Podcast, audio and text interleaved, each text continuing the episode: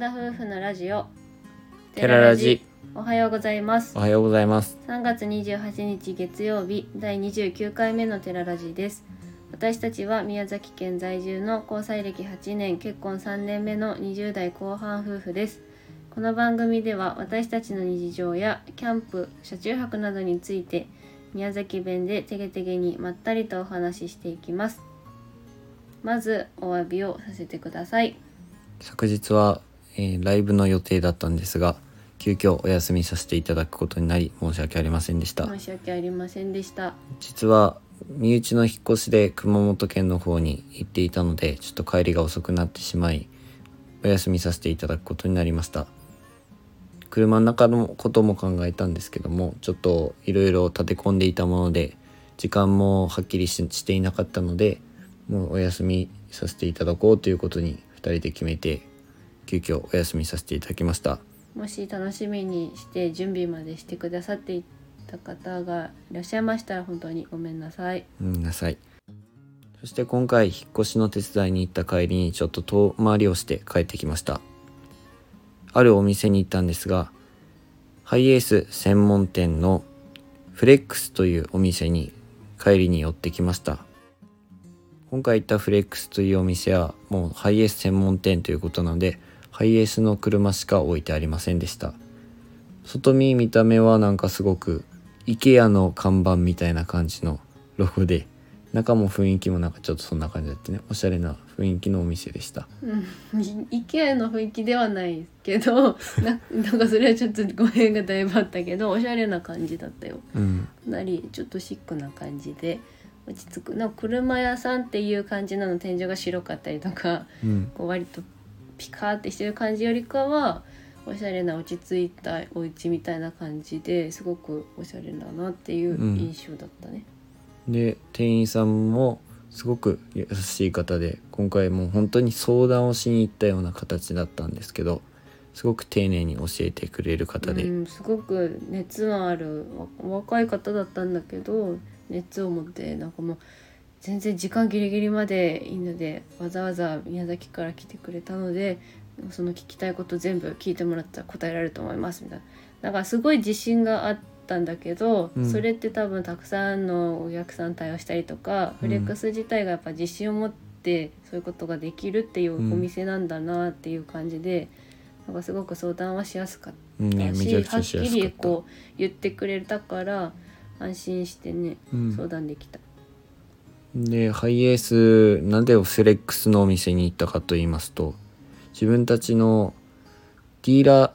ーお世話になっているディーラーさんでももちろんなんか見積もりとかしたりハイエースのこういうのがいいっていうのを相談してある程度目星はつけていたんですけど2人の中で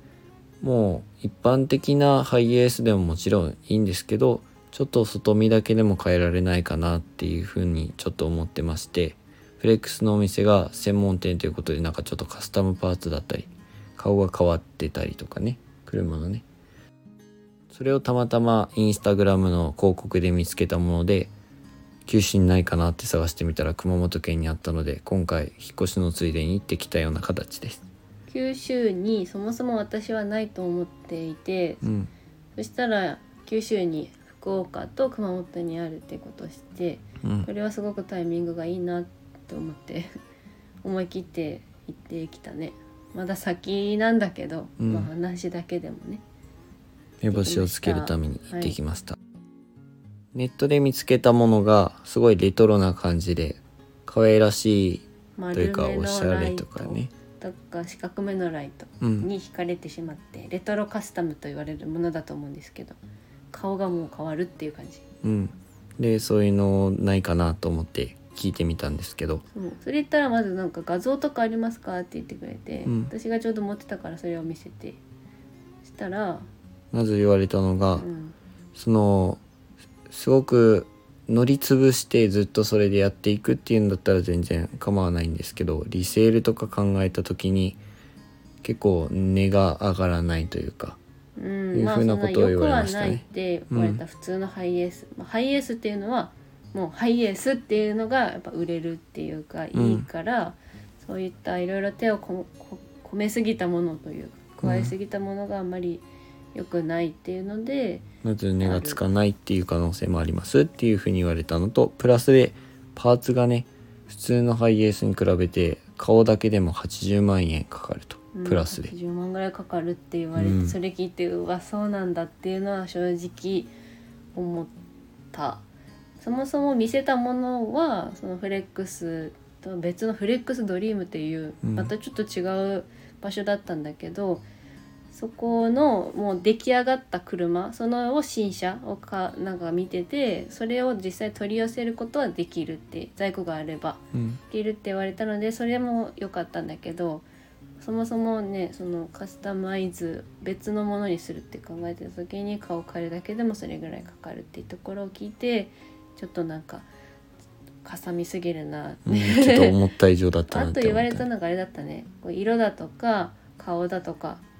その変えすぎたやつ意外と飽きやすいって言わ言ってうなかった、ん巻きやすいから。最初もはすごいなんかもううわこれいいって思ってすごく思ったものほど飽きやすい方が多いですねって言われたの聞いて、まあ確かにそれはあるよなっていうのはあった。もちろん最初のね1年2年3年とかいいかもだけどずっといいなって思ってるかもしれんけど確かにだ長く乗ってたらああ別のがいいなって思うのかもしれないしね。汚れたりしだした時にさこれだったらなんとかってなったり。うん。する場合もある。それにプラスしてまだ言われたことあったよね。あの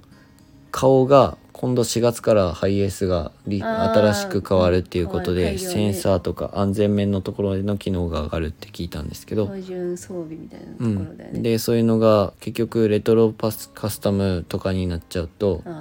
そのセンサーとかが使えない。うん、センサーに対応してないっていうことでそもそも対応してないですってうん型式がね。うん。だからそういうところの面もありあるのであまりおすすめはしませんみたいな感じでちょっと言われたので,、うんで自分たちもそんなプラス80万もするっていうのは想像してなかったので。うん。ちょっとそれやったら難しいなと思って別のパターンを考えようと結構あっさり考え直した感じだね。うん、なんかもうそれはだったらないって切り捨てた感じなので、まあそれなら他にちょっとしたところ本当にちょっとしたところまあそれでも、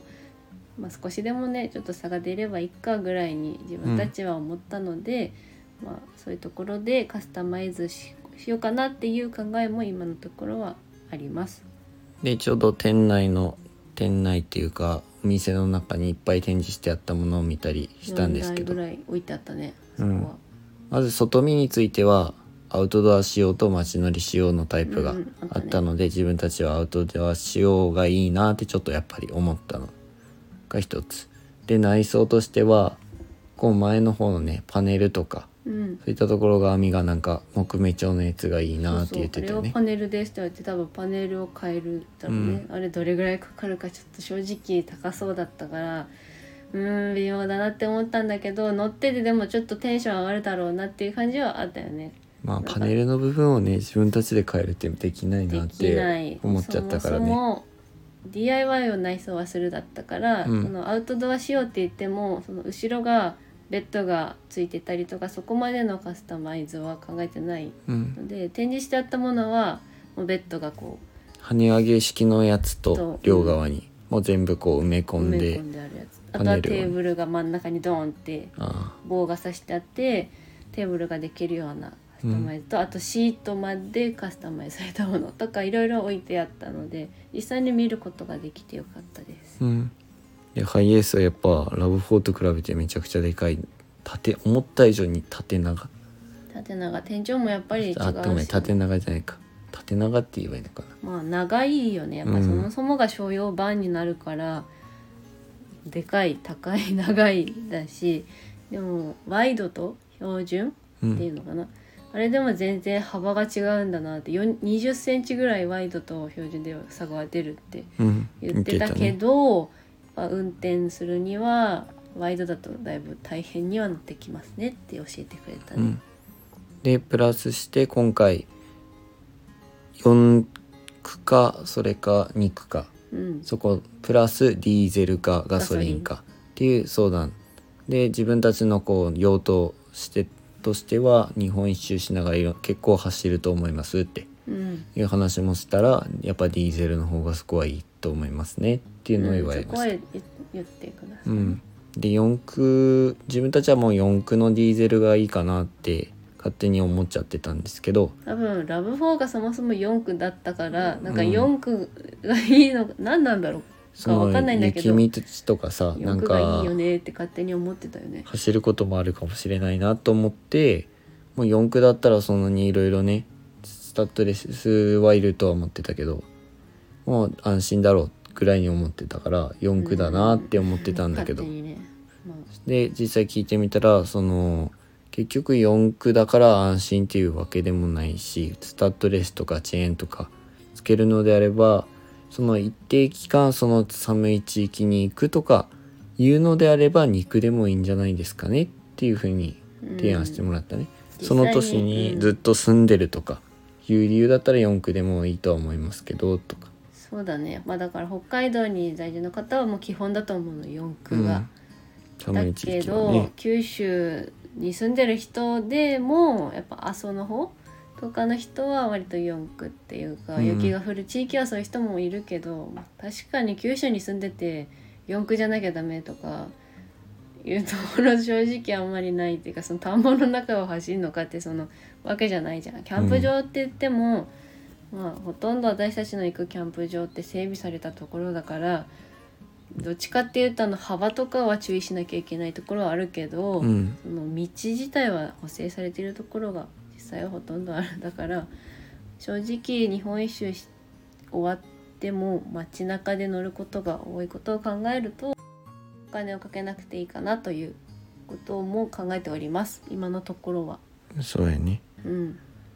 まあ結果結局今回買うか買わないかわからないんですけど、まあもちろん全然買うつもりはなかったからうん、いね。ろんな話を聞いてみて考えていこうということでね。より見解が広がったというか自分たちでこういう車にできるのかなっていうのもちょっと安心感ができたっていうかね、うん。聞けて、まあ専門店でね実際1年後とかわからないんですけどやっぱ考えてるのがその今のラブ4を手放すことを考えてるのでうん早めにちょっと行動していかないと値が下がったりとかそういうところが私たちが気になっているところですね。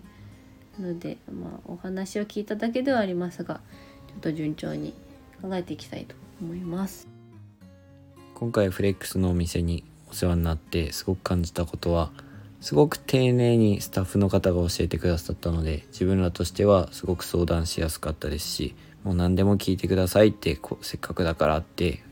話をしてくださったのでなんかすごい安心して話を聞いてもらえたような感じだよね。うん、なんかちょっとこういろいろ聞くっていうにも向こうもお仕事だからすごいたくさん質問攻めするのも気が引けたりとか見積もりをとかっていうのも言いづらいけど私で「ああじゃあ今からやりますね」みたいな感じで査定とかもしてくれてうん。の子で一番安心したのはだからその今来たから絶対ここで買わないといけないとかないですからねみたいな風に言ってくれるじゃん。うん。でディーラーさんってそこまでは言わないじゃん、まあ、また来てくださいスリスリみたいなのが多いじゃん。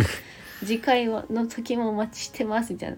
な感じではなかったから、まあ、すごい本当フラットフラットっていうか。うん、なんか友達感覚で相談してもらえるんで、全然本当気使わなくていいですからねみたいな感じなのねがなんかすごいいいスタンスだなっていうふうに感じました、はい。まあもしハイエースとかにご興味のある方がいらっしゃれば九州の方は熊本か福岡にありますのでぜひ予約とかはいらないみたいだったしね、うんうん私たちは一応念のため電話をして行ってもいいですかって感じで言ったんですけど7時までなら大丈夫ですって言われたのでいつでもいいので行ってみてください。はい。それでは今回のお話はここまでです。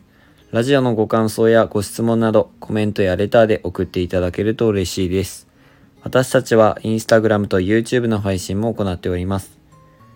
YouTube では夫婦でキャンプ、車中泊をしている様子を毎週土曜日夜7時に公開しておりますので、ご興味のある方はぜひご覧ください。本日も最後までお聴きいただきありがとうございましたあり。がとうございました。それでは皆さん、いってらっしゃい。